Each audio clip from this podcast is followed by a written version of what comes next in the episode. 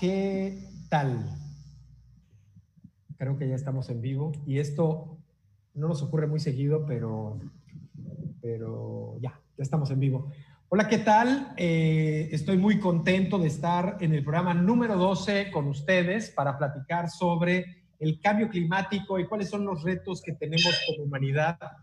En este contexto del 2020 que, que nos ha hecho eh, eh, repensar, repensar a la humanidad y repensar la forma en la que vivimos como sociedad eh, en esta cuarentena prolongada y en, este, eh, y en esta pandemia que, bueno, nos pone, nos ha puesto a todos, a todos de cabeza.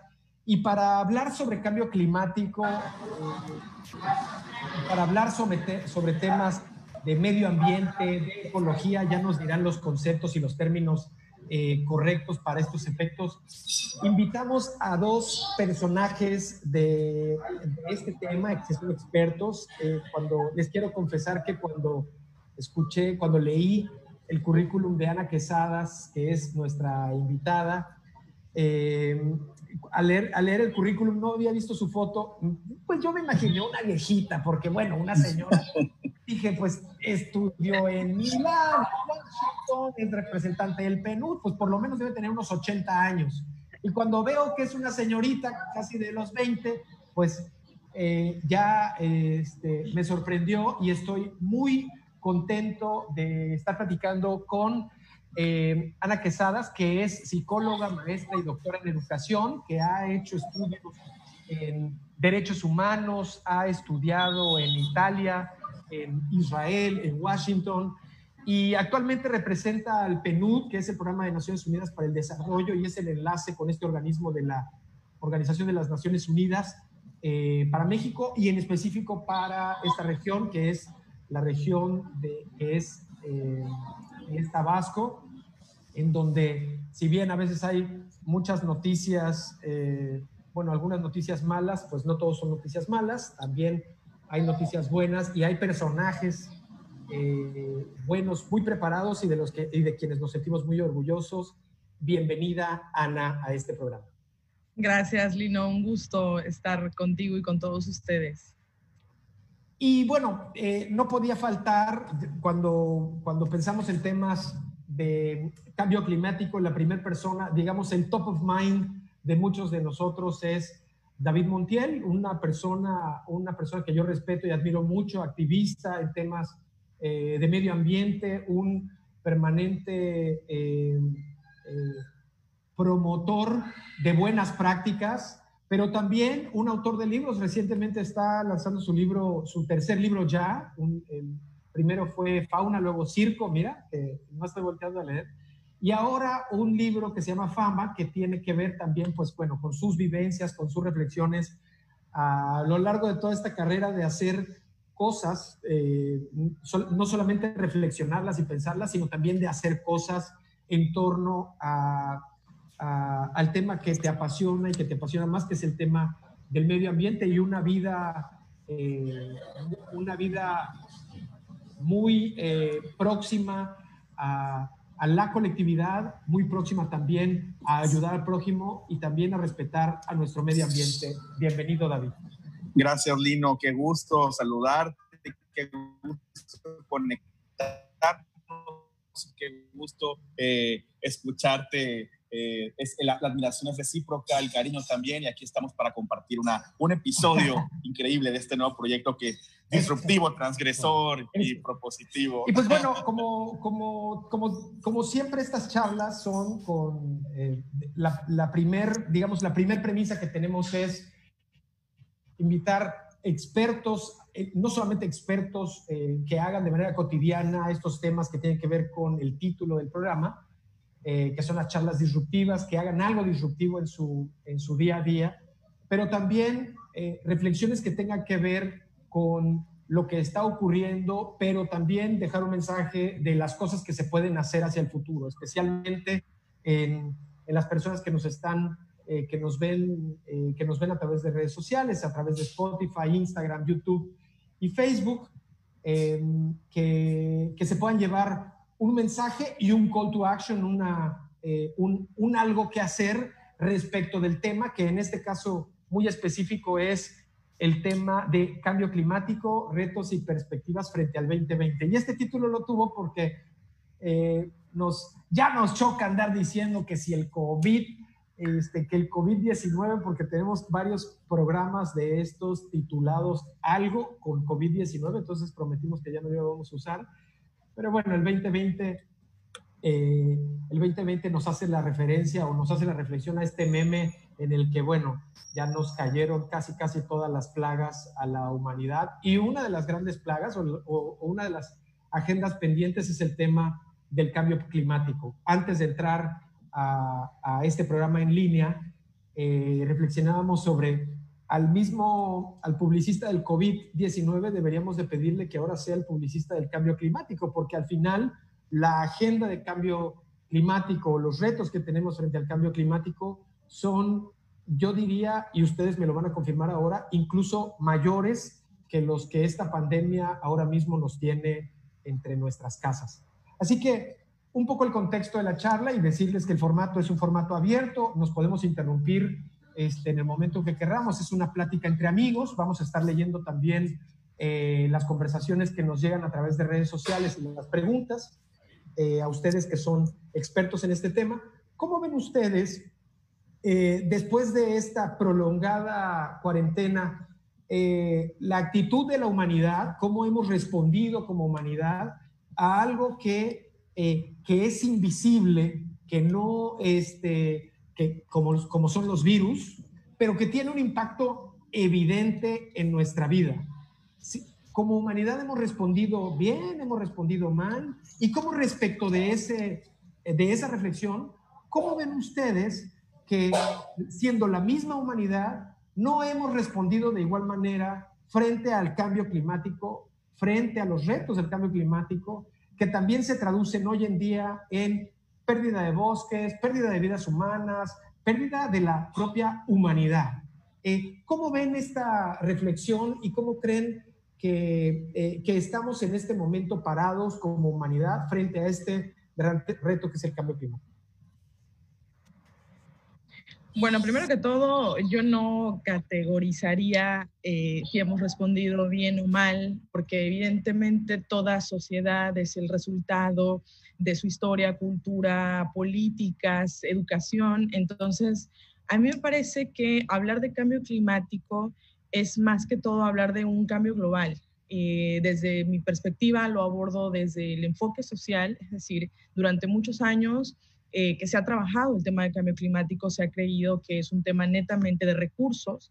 Sin embargo, es importante ponderar, inclusive muchos teóricos sobre el tema se han dado cuenta que es necesario retornar a lo, a lo social, a lo humano, porque es precisamente nosotros como, como grupo de personas, eh, somos nosotros quienes hemos generado estos efectos eh, negativos.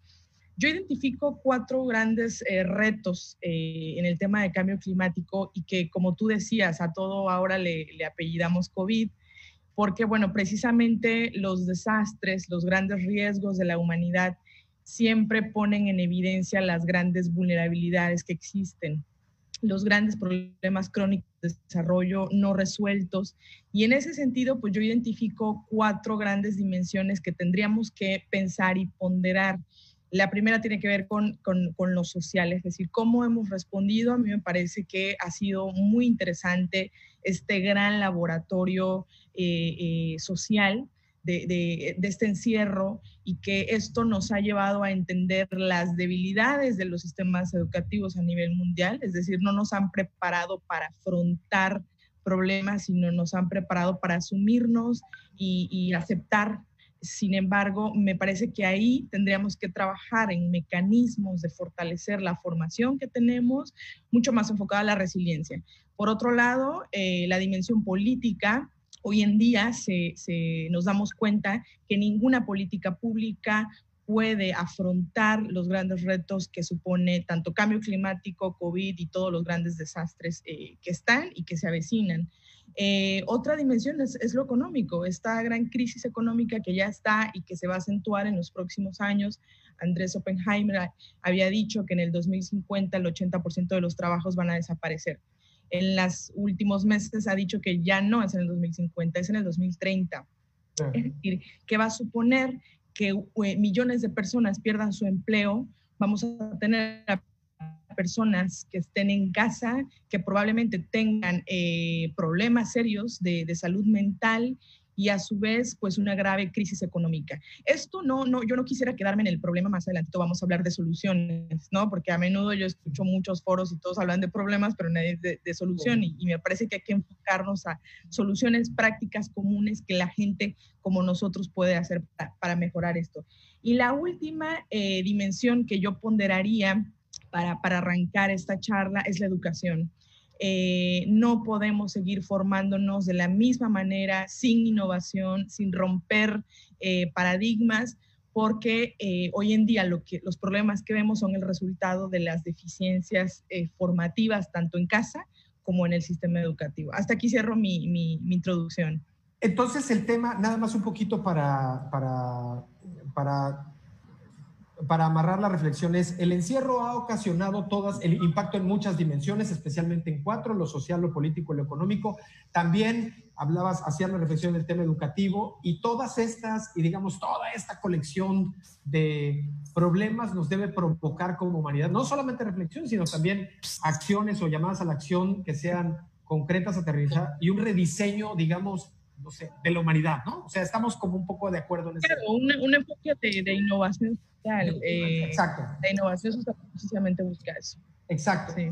Y, y, y, David, ¿tú cómo ves o, y, y, cómo desde tu experiencia y de haber recorrido muchas partes de, de, del país, del mundo, haciendo estas reflexiones de, ¿tú cómo ves que, que, lo hemos atendido bien, lo hemos atendido mal? ¿Coincides con este diagnóstico del que nos platica Ana? Este, ¿Tú cómo lo ves? Por supuesto, coincido con este diagnóstico de los retos que menciona Ana y me parece muy interesante este ejercicio desde el nombre del título. Por ejemplo, eh, los retos frente al 2020, ¿no? Eh, creo que idealizamos muchísimo el futuro y pues eh, coincido con ustedes que somos unos soñadores incansables y que estamos todo el tiempo eh, imaginando, proyectando, dimensionando a futuro, en un futuro que estamos trabajando todos los días para que sea cada vez más eh, lo que pensamos. Sin embargo, en ese, en, es, en ese ideal nos comió el tiempo, porque pensamos, bueno, desde el, el año 2000, el milenio, eh, con la agenda del milenio, ¿no? Los objetivos del milenio, después posteriormente con los acuerdos y que se genera eh, los objetivos de desarrollo sostenible y se habla del de 2030. Entonces, idealizar, proyectar, hacer eh, planeaciones para el año 2030. Y no sé si en, entre ese proceso eh, nos dormimos en los laureles, tal vez dijimos, bueno, a lo mejor falta muchísimo tiempo, faltan 10 años, etcétera. Y, es, y ahorita por primera vez, Lino, me parece fabuloso que se le llame frente al 2020, porque ya no es frente al 2030, como diríamos hasta antes de la pandemia, ¿no? O sea, claro, que porque, sí, claro, porque eso es una especie de patear la lata hacia adelante y ya que le toque al que le toque este, la lata o al que le caiga, ¿no? Mientras tanto, estamos en un 2020 jodido por donde lo quieras ver y esta es nuestra nueva, que me choca el término también, pero esta es nuestra nueva normalidad también. ¿Sabes cómo yo, a mí igual me, me, como tú coincido con el término, no me convence mucho nueva normalidad y yo le he llamado como back to the basics. Es como regresar, esa nueva normalidad es regresar al inicio, regresar al origen. Y me gusta que el 2020 nos aterrice a todos, obviamente en el sentido emocional, que nos acuda, porque nos hizo hacer esta pausa necesaria de la que hemos estado hablando desde el inicio de la pandemia sobre cómo trabajar en nosotros. Es un tiempo de trabajo interior, que mucho eh, los activistas, las, las personas, eh, todos los que trabajamos en temas con comunidad, con sociedad, con trabajo en equipo, colaborativo, etcétera, nos olvidamos de hacer esta introspección. Siempre estamos trabajando hacia afuera, pero al final del día qué estamos proyectando. Y también es un mensaje para todos los que nos están viendo, los líderes, líderes emergentes que están surgiendo ahorita, es esa construcción, o sea, ¿qué, qué estamos trabajando en nosotros para proyectar y seguir construyendo? Es una pausa que a mí me ha gustado y que ha servido y que vamos a irlo desmenuzando eh, durante este programa para ver como el antes y el después de, del ser humano. Y creo que acabas de, dar en un clavo, tú, tú eh, te, caracterizas por siempre hacer, ¿no? Estás eh, siempre haciendo, llevando, haciendo, corriendo campañas, llevando iniciativas, y pues a falta de poder hacer muchas cosas, al menos en el mundo digital, sí, que sí se pueden hacer, este, en el mundo, digamos, en el mundo no digital, pues estamos muy restringidos, sobre todo a la movilidad, y eso ha provocado que nos sentemos un poquito a pensar, ¿no? Hacer, eh, agarrar, tomar esta posición del Rodán para ver si, este, si en realidad hemos estado eh, solamente haciendo por hacer o, o, lo hemos hecho desde la reflexión profunda de cómo realmente cambiamos, eh, cambiamos el mundo, ¿no? O cómo cambiamos ese, pues ese, ese pues e, ese mundo con esa agenda que ya nos tocó, como decías, ¿no? O sea, hablábamos del 2020 en el 2000 como si fuera un futuro muy lejano, ya estamos en él y es un futuro que nadie se imaginó. Eh, yo creo que ni en las películas, si alguien, si, si Quentin Tarantino le hubieran dicho, oye, aviéntate una película que se llame 2020, no le hubiera salido tan, como esta. como esta, sí, eh, exacto. Eh, y ¿cómo, cómo, platícanos un poquito, David, ¿qué es lo que estás haciendo en el tema de los cubrebocas? Estuve viendo que empezaste a correr una campaña también para reflexionar, este, si bien este esto ha sido un respiro para el planeta, eh, porque a la hora de encerrar a la gente en sus casas, bueno, a mucha gente, no a todos, porque si bien sí, sí también hay que hacer una distinción, no todos se han podido encerrar, no todos han podido o hemos podido tener ese, esa fortuna. Sí, eh, esto ha puesto los contrastes de manifiesto. Eh, y, esta, y, aquí vemos que, eh, que el planeta son varios mundos, ¿no? Y no, quiero, no vayamos al planeta, vayamos al caso de Tabasco. El, el, hoy en día incluso existe la agresión contra el cuate que sigue saliendo y, mucha gente se ríe en las redes sociales o se burla con sorna sobre gente que sigue saliendo cuando la realidad es que no tienen otra alternativa. Pero eso lo vamos a dejar para después. Tiene, toca una de las aristas de lo que mencionaba Ana del tema social. Eh, pero, pero este encierro sí ha provocado que el mundo se detenga, o bueno, lo que entendemos como mundo, y que el planeta tenga un respiro, ¿no? Eh, vemos caída de índices de, de incidencia delictiva, no por causa de mayor eficiencia en temas de seguridad, sino porque los la gente está encerrada, ¿no? Ya es más difícil robarle a la gente, al transeúnte, porque ya no hay. Es más difícil robar coches porque pues no están los coches en la calle. Este, y por eso hay una caída en esos índices. Y también yo me imagino que en el tema de la, la contaminación, pero ¿qué ocurre? Que ahora estamos generando, nos quitamos encima los plásticos y ahora estamos metiendo los plásticos termosellados, que son los cubrebocas, y y si nada más sacamos un cálculo simple de un cubreboca por cada persona de los cien, ciento y pico de millones de habitantes, pues estamos produciendo un nivel de basura también que no tiene equivalente de algo que no estaba en nuestro radar.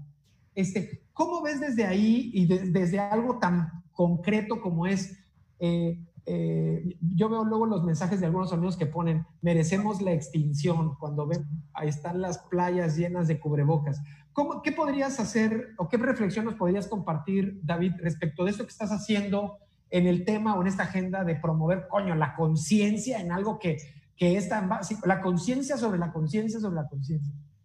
Una conciencia colectiva, como bien la mencionas. Creo que algo de los, de los logros rescatables de esta pandemia es que ya las dimensiones geográficas no nada más se centran en un municipio o en un estado o en un país. Estamos todos juntos en un mismo barco, por fin lo hemos entendido, que un pequeño virus invisible que desde China, del otro lado del mundo, se siente y estamos muriendo de miedo en Jonuta. Entonces, como un, un microorganismo invisible a los ojos puede tenernos así a todos, porque todos estamos conectados en el mismo canal, en la misma frecuencia, en la misma sintonía, respiramos en el mismo planeta. Entonces, partiendo de ahí, se trata de construir ese desarrollo tan buscado, construir colectivamente, ya no nada más centrarnos en un lugar, sino centrarnos en el mundo. Y así viendo estos nuevos problemas mundiales, vemos, por supuesto, que hay una nueva basura, un nuevo enemigo, que son los residuos biológico-infecciosos.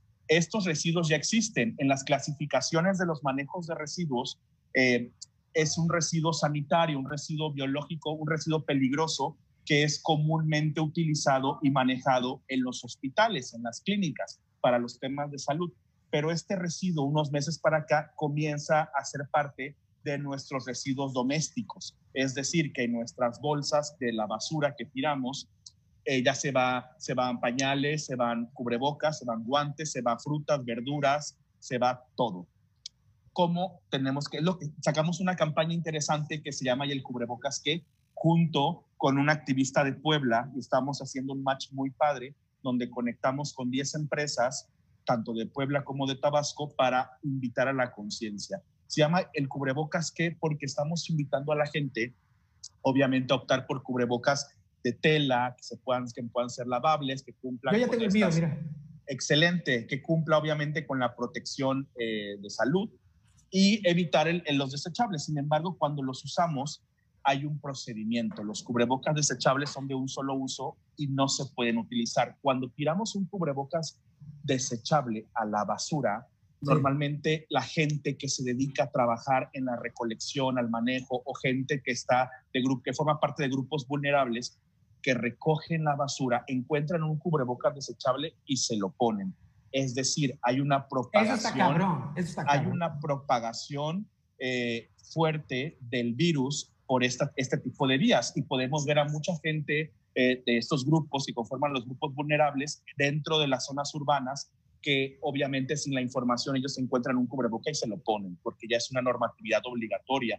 Entonces, lo que estamos sugiriendo es desde cortar el cubrebocas para que no pueda ser utilizado y estamos sugiriendo depositarlos en bolsas biodegradables o en bolsas aparte que sean de color rojo o, etiquetas que tenemos nosotros, Lino, que se las voy a compartir para que las puedan ustedes rolar. Sacamos unas etiquetas que dicen residuos peligrosos biológico-infecciosos. Es decir, cuando, cuando la persona que hace el manejo de, de estos residuos, pues lo encuentre, va a ver que son cubrebocas, guantes, etcétera, y tienen un manejo diferente a que combinarlo con todo. Partiendo de ese tipo de educación tan sencilla, vamos todos también reduciendo eh, la vulnerabilidad, reduciendo el virus, la propagación y también vamos educándonos porque esto termina en el mar y como lo hemos ido hablando desde el plástico, desde la basura en general, regresan a nosotros en un efecto boomerang. Todo, todo esto vuelve a nosotros para contaminarnos. Oye, David, Ana, y, acabas de decir, acabas de,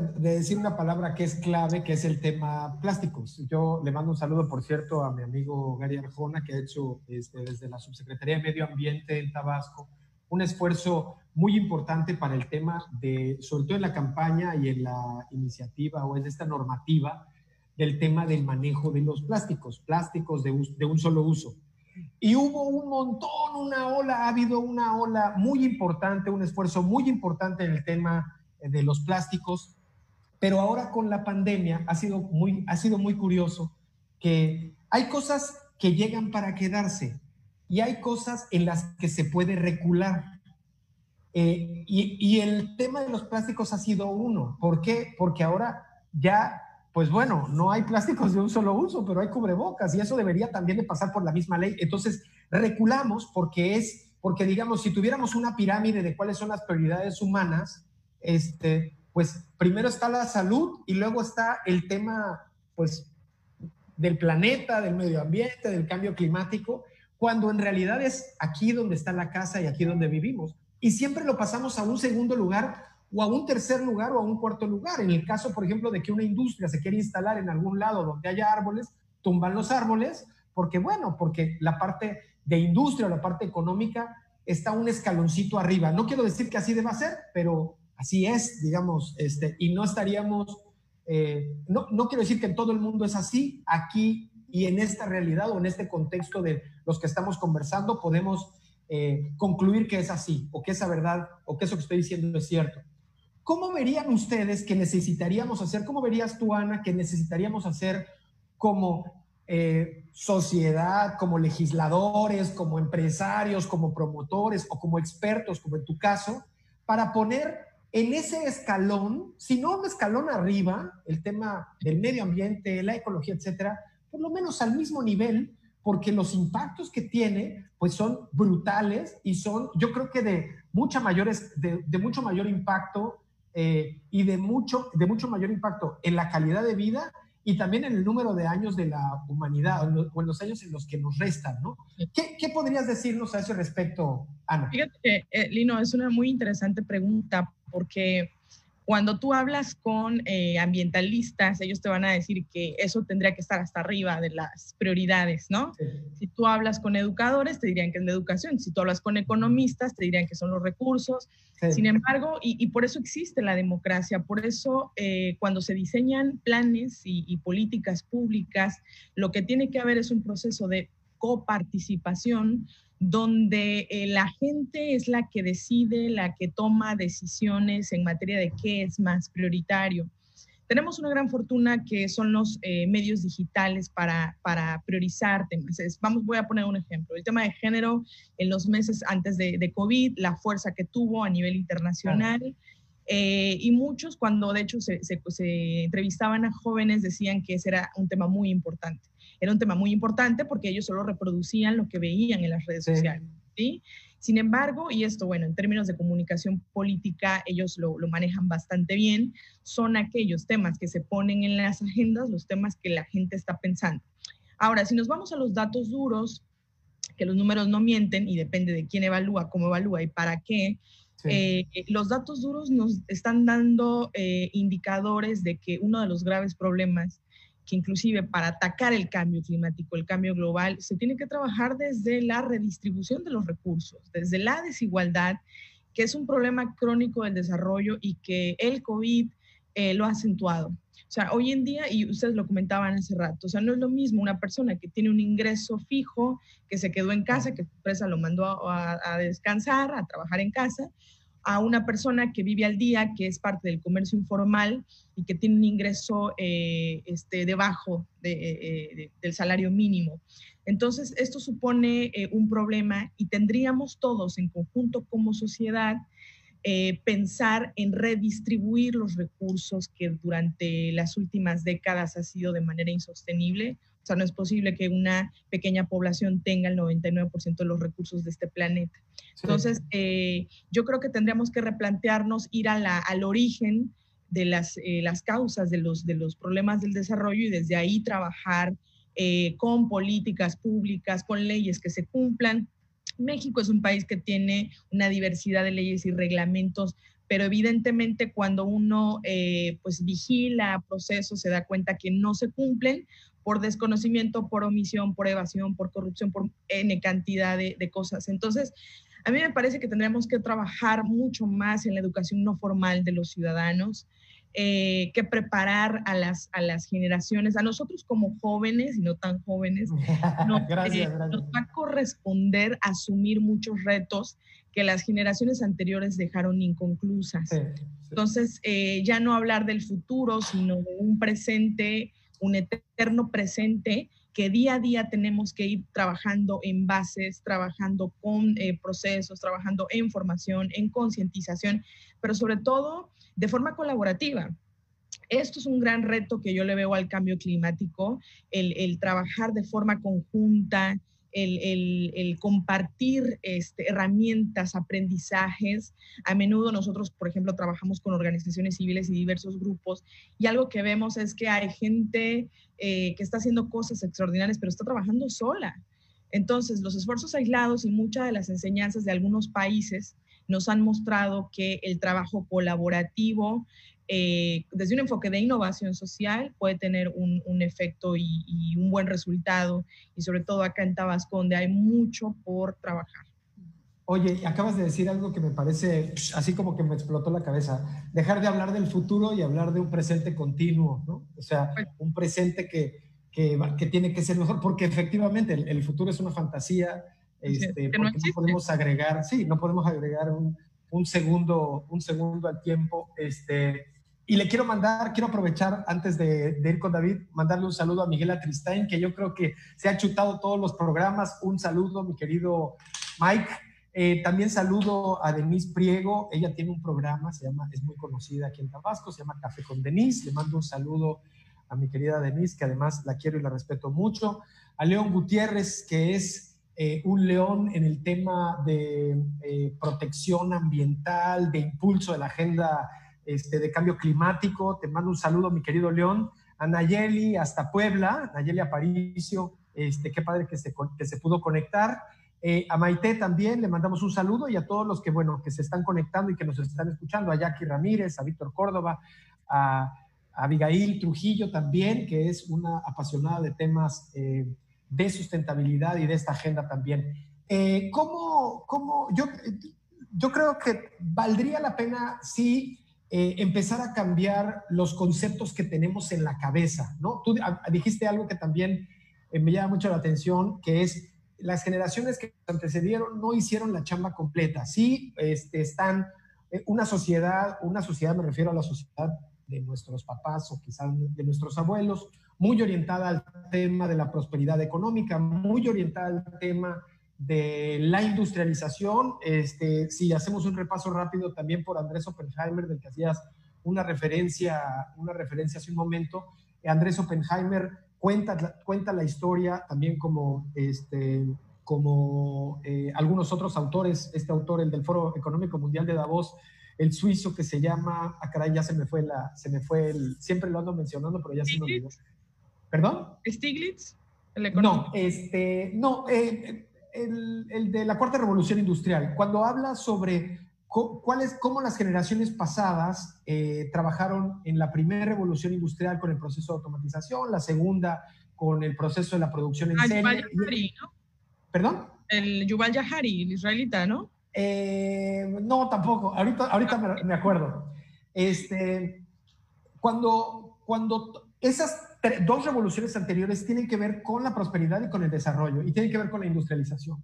Y luego vienen o, hay un salto a esta tercera y ahora la cuarta revolución industrial que hablan sobre la robotización, la automatización, sobre el capital intelectual y, ponen en el centro al ser humano, no en el centro al desarrollo, al potencial o al, o al potencial productivo, no en el centro a la tierra, no en el centro a los valores de producción, sino en el centro al humano. ¿Cómo, ¿Cómo deberíamos de poner en una, pensemos, si la cuarta revolución industrial es eh, la automatización, eh, hay algunos autores que refieren que la quinta revolución industrial es la singularidad, que es la, eh, pero también es voltear al, al, o este encuentro entre la máquina y el humano, la inteligencia artificial, etcétera. Yo, yo pienso, y, y, esta pregunta te la quiero hacer a ti, David, o esta reflexión quiero que la hagamos juntos. ¿Tú cómo te imaginas este, eh, esta quinta revolución industrial o esta quinta revolución, ya no industrial, esta quinta revolución de prosperidad humana? Seres humanos viviendo más conectados con la tierra, viviendo en el campo, haciendo aquaponia, este, tú que eres un hacedor y que eres un ejecutor de proyectos y de cosas, ¿cómo te imaginarías esta quinta etapa del ser humano, este, del ser humano moderno, este, eh, en términos prácticos, ¿cómo debería ser? Ya hablamos que sí, pues nuestra, nuestra pirámide de prioridades debería ser democrática o lo más democrática posible, pero ya también sabemos que la torre de, ¿cómo le fue a la torre de Babel? Si, luego es un desmadre que nos intentemos poner de acuerdo como, no solamente como sociedad, muchísimo menos como humanidad. ¿Cómo ves esa quinta revolución de prosperidad eh, del ser humano, mi querido David? Claro, yo, llamaría esta quinta revolución como la revolución de la empatía y la solidaridad. Creo ah, que creo que también, qué cursi, ¿verdad? Suena, muy, suena muy, bonito. Va encaminado hacia esa construcción, eh, porque si veíamos de chavitos, veíamos las caricaturas en la tele, veíamos los supersónicos y nos imaginábamos el futuro, nos imaginábamos el año 2020 con autos voladores, con robots haciendo labores domésticas, con teletransportación. Y ese es el futuro con el que nuestra generación soñó. Y el futuro que están viviendo los chavitos ahorita es un futuro donde puedan cortar una naranja, donde puedan hacer algo 100% natural sin conservadores, donde puedan eh, tener zero waste, o sea, no contaminar, donde puedan conservar. Ese es el futuro de las nuevas generaciones. Sin embargo, el futuro de nosotros estamos en, esa, en ese quiebre de, de quitarnos ese futuro eh, eh, tecnológico, e imaginario, ¿no? Como, como Star Wars y esto, y volver un futuro eh, idealizado desde los sentimientos, desde la empatía, desde lo que te duele a ti, me duele a mí, desde lo, de lo que yo le hago al otro, me va, va a tener un efecto en mí. Y es algo entenderlo, tener esa conciencia de sensibilidad hacia todos los, seres vivos del planeta. Oye, perdón David, nada más una, perdóname, este, ya me mencionado tres veces aquí, Klaus Schwab es el autor del libro de la Cuarta Revolución Industrial, perdón, este, que siempre lo ando mencionando, pero ahorita se me borró el cassette, pero bueno. Este, eh, yo, yo, quisiera hacer, hacer, un comentario, si me lo permiten. Eh, David, me encantas porque eres, eres muy optimista. Eh, y, es bueno. Eso es bueno, eso es bueno o malo. Un panorama de crisis, pues qué más que ser optimista. Me encanta, pero ahí viene, ahí viene. Sí, ahí viene el golpe. Para, para lograr esto que tú estás diciendo, tendríamos que ya estar trabajando en formar a las personas desde esta perspectiva. Y para formar a estas personas desde, desde esta premisa, tendremos que trabajar desde los sistemas educativos.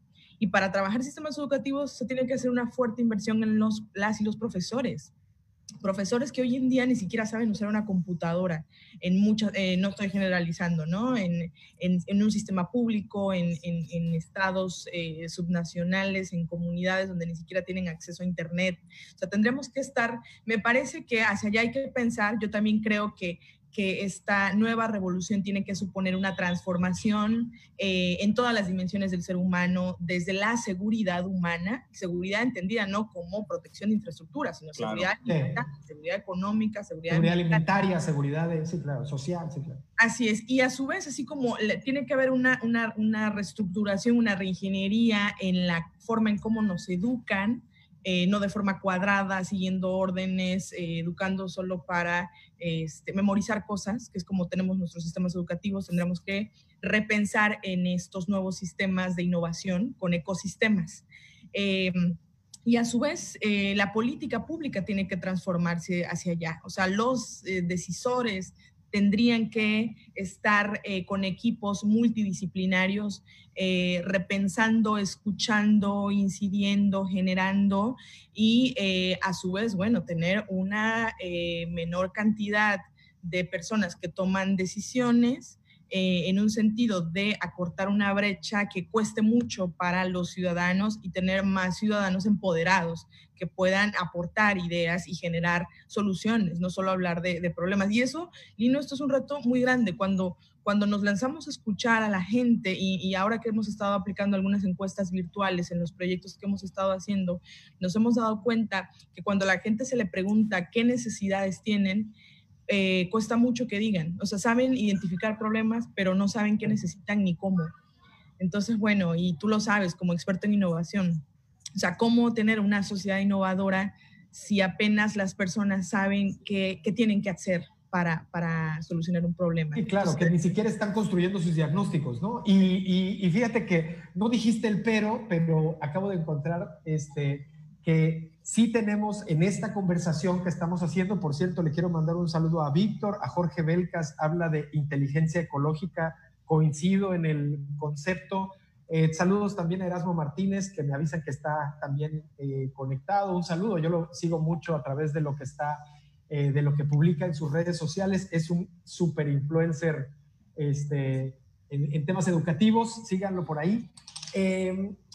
Decías, hablaba David de, este, eh, de esta quinta revolución, le quitamos el concepto industrial porque la industrialidad o la industrialización nos ha metido en muchos bretes, o nos ha metido o nos ha llevado hasta donde estamos, a una sociedad muy conectada con el tema de la productividad, una sociedad muy ocupada en el tema del éxito, del progreso, etcétera. Y no solamente, y, no me refiero a la sociedad en general, me refiero a los tomadores de decisiones de los que hablabas hace un momento, Ana. Eh, pero que en, este, que en este mundo ideal deberíamos de pensar en la solidaridad, en la empatía y en esos valores que nos hacen ser seres humanos, un poco contrapuesto a lo que plantea la cuarta revolución industrial, que es el desplazamiento del ser humano por los robots. Me recuerdo la película de eh, Johnny, Johnny Depp, que es la de, ¿cómo se llama? Eh, Charlie la fábrica de chocolates, cuando el papá de Charlie se queda sin trabajo porque se recuerdan que, que compran un brazo robótico y el señor pues se queda sin chamba. ¿Qué tiene que hacer? Pues aprender una chamba nueva que es a reparar el brazo robótico o a darle mantenimiento. Y eso ilustra un poco cuál es esa visión eh, o esa visión por lo menos muy presente, muy moderna, voy a poner entre comillas, eh, que el COVID o que la pandemia como que le dio un golpe a la mesa. No es los grandes robots, yo no veo en este momento grandes robots este, conectando este, respiradores o trabajando en los hospitales. Veo seres humanos dándose en la madre, los doctores, personal de salud, sacando a otro ser humano de sus crisis y de sus problemas de salud. Veo una sociedad, sí, una sociedad que eh, me, voy a referir específicamente al sector salud. Hemos estado trabajando en Portabasco, esta iniciativa que lanzamos al inicio de la pandemia, este, con mucha proximidad con el sector salud. He visto mucha empatía, mucha solidaridad, mucha proximidad.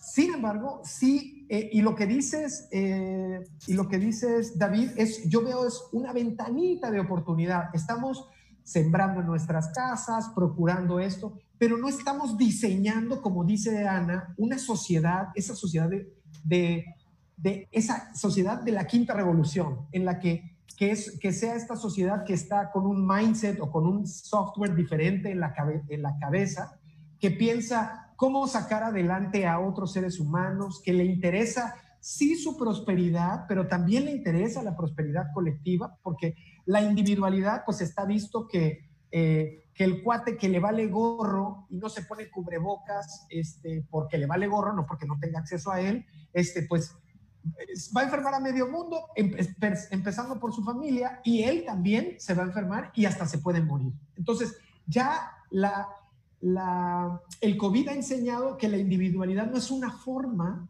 de seguir viviendo, ¿no? Y, es, y el COVID, bueno, es uno de tantos coronavirus, hay un chingo más. Entonces, sí, yo, estoy un poquito, y sí estoy inclinado en lo que dice David, pero también entiendo este, esta reflexión que nos haces, Ana, de, de, empezar ahora a hacer la chamba que es una chamba que va a tener resultados de futuro. No es, no es algo que digo, hacer eh, cambios, cambios en el sistema educativo, cambios en las formas de, de, enseñar, cambios en los programas, cambios de los objetivos, pero también la pandemia nos abre un espacio de oportunidad. ¿Qué deberíamos hacer entonces si lo queremos hacer? Porque además lo tenemos que hacer rápido, porque si la pandemia no nos va a matar, nos va a matar el cambio climático. ¿Qué deberíamos de hacer si ya tenemos el diagnóstico, ya tenemos a dónde queremos ir? ¿Y cómo ustedes como especialistas, como expertos y además como líderes de opinión, piensan que deberíamos eh, hacer hoy, en este, en este aquí y ahora, o en este presente continuo del que hablaba Sana, que me encanta, eh, ¿qué deberíamos estar haciendo ya, no echándole la pelota a los tomadores de decisiones, porque los tomadores de decisiones a veces son muy mensos y no toman decisiones, o más bien toman decisiones eh, de otras cosas que de intereses generales, ¿qué deberíamos estar haciendo? Y, aquí se asoma el tema de las elecciones, se asoma el tema de, eh, de cambiar a esta generación, de, de participar activamente en política, participar activamente. ¿Qué deberíamos de estar haciendo, Ana David, este, para generar esta quinta revolución eh, de la humanidad? Aquí me gustaría a mí por, eh, compartirles dos opiniones respecto a lo que estamos construyendo en conjunto. La primera sería eh, aportar a lo que construye la visión de Ana con el tema de la educación. Por supuesto que esta frase que la educación siempre va a ser la nueva revolución, la educación siempre es la respuesta a todos los problemas y desigualdades sociales, me gusta. Eh, quisiera compartirles el caso de éxito al, al, al desde mi área, que ha sido la sociedad civil que en cuatro años que estuvimos formando eh, con la Ciudad Verde ah, a jóvenes, padrísimo yo lo describiría que fue como un proyecto formativo que transformó y hay liderazgos que surgieron dentro de este proyecto que hoy están tomando, alzando la voz, que hoy están compartiendo, creando proyectos y sin quererlo ser, se volvió una escuela formativa donde los jóvenes aprendían de emprendimiento, de innovación, de desarrollo social, de medio ambiente y ahorita esos jóvenes que podría enumerarlos y, y que los admiro, cómo han crecido, cómo han tomado batuta y sus liderazgos, eh, eso es lo que a mí me hace ser optimista porque es compartir el conocimiento desde el tema, desde la biología, cómo transformarlo en acción y cómo transformarlo y traducirlo en un ciudadano. ¿Cómo puedo hacer de la parte formal, de la educación formal, pasar a la no formal? Y ese ejemplo me sirve para construir ahora los siguientes niveles que estoy realizando con el proyecto Habitat, escribiendo eh, libros para seguir inspirando. Yo sigo buscando esa inspiración, pero ya no como la figura, sino ya detrás de y dándole la puerta a los liderazgos emergentes que están surgiendo ahorita, las nuevas generaciones que están alzando la voz y que se están conectando. Ahora yo estoy en ese proceso de transformación en la educación no formal, que si bien es apoyada por tomadores de decisiones, por eh, las, las, secretarías, gobierno, se vuelve algo exitoso porque yo soy como el caso de éxito de una buena práctica junto con los jóvenes que trabajamos este proyecto maravilloso que fue la Ciudad Verde. Y como segundo punto, por supuesto, Lino, lo mencionas muy bien, esta pandemia no es ese gran problema al que estábamos preparándonos. Llegó de golpe sin avisar.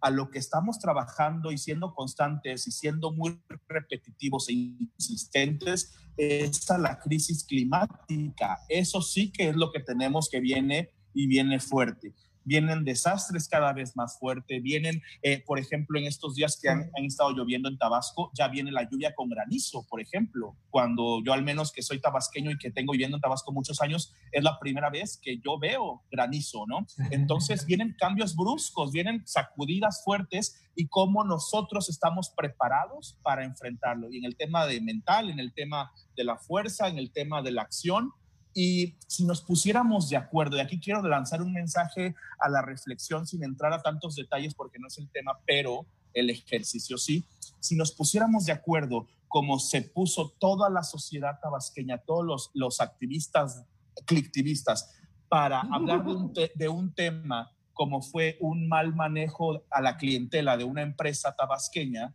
y se volvió un gran boom en redes sociales, ¿Por qué no hablamos así de los cubrebocas y su contaminación, de los plásticos? ¿Por qué siempre canalizamos nuestro enojo hacia la crítica y a la destrucción? Mi reflexión para todos los que nos ven es que todas esas ganas siempre la canalicemos en propuestas, en acción, en compartir buena vibra, en trabajar en equipo. Por supuesto que no hay gente con la que pues de plano uno no puede trabajar, pero siempre respetar los límites, siempre apoyar, saber lo que pasa en el suceso. Entonces, esa es la invitación para todos. Eh, ya te lo voy a mandar porque eh, lo que pasó con ayer hubo una dinámica muy interesante en redes sociales que vale la pena analizarlo del comportamiento social, del comportamiento humano, de cómo podemos viralizar eh, viralizar otras cosas que no tienen la importancia, ¿por qué no viralizar las campañas ecológicas? Viralizar sí, claro, como, dice el como dice la frase por ahí, dejemos de hacer famosos a la gente pendeja, ¿no?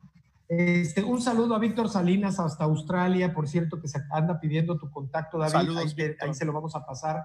Este, Ana, ¿qué nos puedes decir tú respecto de lo que estábamos planteando, de lo que se está diciendo Sí, este, David, que, nos encanta el, optimismo y el amor.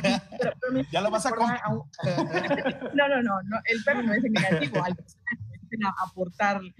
Eh, Julio Pitlick, un, un, profesor israelí, que él, él, siempre ha dicho que hay que cooperar en la virtud de las diferencias y no en las similitudes. Esto, esto implica un cambio de forma de pensar, es decir, somos diferentes y a pesar de ser diferentes estamos unidos y estamos unidos y, no, y a la vez no somos iguales. Entonces nos han enseñado que tenemos que ser iguales para estar unidos y no es precisamente en esa diferencia. Coincido contigo, David, en, en, repensarnos como constructores de nuestro propio destino. Es decir, si queremos realmente hacer algo, como Lino decía, ¿qué podemos hacer hoy en este eterno presente? Pues es trabajar con lo que uno trae uno a veces quiere arreglar el mundo allá afuera, pero trae un montón de problemas. Entonces, la enseñanza de muchos años y de muchas eh, personas que nos han dado es que en la medida en que uno se transforma, transformas tu mundo interno, puedes transformar el mundo de los demás. Amartya Sen siempre dijo, esto significa hacer agentes, agentes de transformación para otros. Eh, yo siempre en las charlas digo, a ver, ¿qué, ¿qué mérito tiene que a ti te vaya bien? Felicidades, ¿no? Qué padre. El mérito es que tú hagas que a los demás les vaya bien. Y eso involucra dejar el ego, dejar el, el que digan fue gracias a ti, que a veces la gente ni lo, te lo va a agradecer. Ni y la lo gente agradece, claro. Eso, sino uno tiene que tener muy presente como el ser Quijotes, grandes Quijotes, luchadores, que a pesar de que te vaya mal, tienes que seguir adelante, tienes que seguir luchando y hay que llevar un mensaje de, esperanza y de optimismo a la gente en estos tiempos en que hay gente que la está pasando bien descansando en casa, pero hay gente que no tiene un, ingreso básico vital. Entonces, en la medida en que podamos aportar, pero trabajando en un proceso al interior y luego hacia el exterior, podemos generar mucha más resiliencia social, que es algo que se busca y que está demostrado que, que es una de las grandes soluciones eh, para los grandes males que nos enfrentamos. Pues, pues nada, pues agradecerte, Lino, por este espacio. Creo que ya estamos ya casi al No, final. no, no, todavía. Tranquila, Ah, ok, ok. tranquila. Ya te- Nos ya falta todavía. Yo te aviso. Yo Me te gustaría aviso, yo te aviso. Me gustaría Este- aportar a lo de Ana, Lino, al comentario de Ana, y yo tuve la oportunidad hace unos años de trabajar, de colaborar con Ana y el equipo del PNUD, y algo que aprendí que se ha vuelto también mi filosofía de- en mis trabajos es que el éxito que vamos a medir nosotros como el éxito de un proyecto es que no nos necesiten. El éxito está cuando trabajamos en una comunidad, el éxito es de que cuando llegamos y trabajamos, capacitamos, asesoramos, etcétera, el éxito está que la comunidad siga replicando, creando, haciendo solo. Ese es el éxito, que nosotros inspiremos y que las personas empiecen a, a echar a andar sus ideas y sus proyectos y ya está, y nosotros seguimos. Eso es lo que, lo que a mí me ha servido para seguir conectando con gente y que cada corazón que toquemos pues se inspire y que inspire a otros y que, y que vaya hacia esa ruta. tú eres un gran networker, este, David. Este, y, que- y- Te y- pasas. y- y tú, y, tú, y, tú, y tus palabras tienen que ver con el corazón, tienen que ver con el amor, con el prójimo. Este, y, y- una persona que está muy conectada con estos temas o con estas palabras, con esta verbalización, siempre está conectada con el medio ambiente, o bueno, así quiero creerlo yo, este, porque además, eh, y, y hablamos de esta, digamos, de esta, eh, no, no diferencia, pero sí el, el hombre industrial, el hombre del progreso, el hombre del, el hombre del éxito y el hombre, eh, el hombre, la mujer, perdón, porque ya también este, le Diana así como la verga. ¿no? Los seres humanos, A ver, los cabrón. seres humanos. Este, y la mujer, y la mujer, este, eh, empática, este, eh, echar para adelante, eh, que siembra, abundante. Es un cambio de mindset completamente, ¿no? Y además, bueno, yo creo, eh, yo soy optimista, soy optimista en, en- en la mayoría de los aspectos. Sí creo que tenemos una oportunidad porque las crisis son eso, las crisis eso provocan, nos cambian. Ya me regañó, por cierto, este, una amiga ahí que no mencioné a Klaus Schwab en el momento en que, porque la verdad es que estaba pensando en tantas cosas porque esta ha sido una plática tan rica y tan interesante, este, que intento resumir en tan poquito tiempo o provocar estas conversaciones en tan poquito tiempo para que los que nos están escuchando se lleven eh, un mensaje, sí, de optimismo, de reflexión, pero también de, oye, a ver, ¿qué, ¿y ahora qué vamos a hacer? ¿no? Eh, les, eh, ¿qué, qué- hay, hay una pregunta interesante aquí que les quiero hacer, un poco para ir cerrando, que es, eh, si tuvieras frente al espejo a, al David o a la Ana de hace cinco años, en torno a su quehacer social, ¿qué le dirías? ¿Qué le dirías que debería hacer diferente? Cinco años no, de hace 20 años. ¿Qué debería de hacer para cambiar el mundo? ¿Qué le, qué le dirías a esa, qué le dirían ustedes a su yo de hace 10 años para, eh, para cambiar el mundo, para cuidar mejor el medio ambiente, para hacer, digo, sus carreras han sido, son muy exitosas y han hecho un montón de cosas, han estudiado en todos lados. ¿Qué, si, si se quedaran con algún pendiente de haberle dicho, de haber hecho algo o de haber, ¿qué le dirían, sabiendo lo que saben hoy, qué le dirían a, ese, a esa persona de hace 10 años? Es una pregunta que me acaban de soplar por aquí, pero Ana. no, adelante, David. ¿Yo por qué? Ok, empiezo. Pues mira, este 2020, pues uno hay que echarse porras. Yo estoy celebrando 15 años de, de ser profesionista, 15 años de biólogo. Entonces, para mí, desde que empecé el 2020... De youtuber, ha sido, de youtuber, ¿no? Ha sido, son mis, mis 15 años, mis 15 años.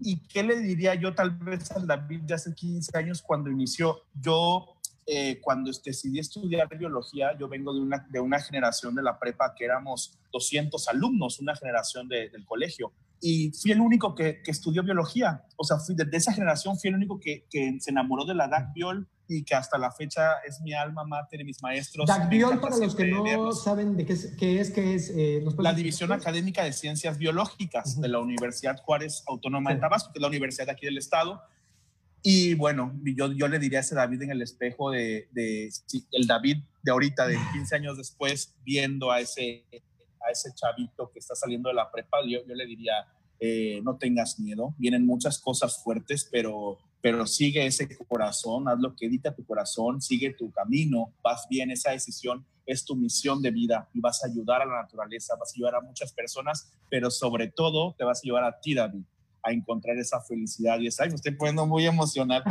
sí, y, padre, y, padre. Vas, y, Vas, a encontrar ese camino y esa búsqueda. Va a costar mucho trabajo, te va a costar mucho esfuerzo, muchas lágrimas, pero nunca dejes de creer en ti y en esa gran misión que tienes para la naturaleza. Qué padre, qué padre. Muchas gracias por Gracias. Este, gracias Ana, ¿tú qué, esto. le dirías, ¿tú qué le dirías a Ana de hace 10 años, este, que bueno, sería como de 15 años. En el kinder. En el kinder ¿no?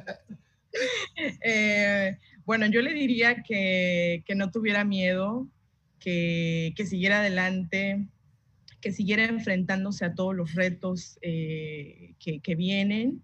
Eh, le diría que, que, disfrutara más la vida, que no todo es estudio y no todo es lectura, que, que hay tiempo para todo y que disfrutara el, el, el, presente siempre. O sea, yo cuando fui joven siempre pensaba mucho futuro y, y, y, uno se prepara mucho para eso, pero en el camino olvidas que, que, todo tiene su tiempo, su espacio y que no hay que temer, que las cosas que serán, serán y hay que siempre ser feliz.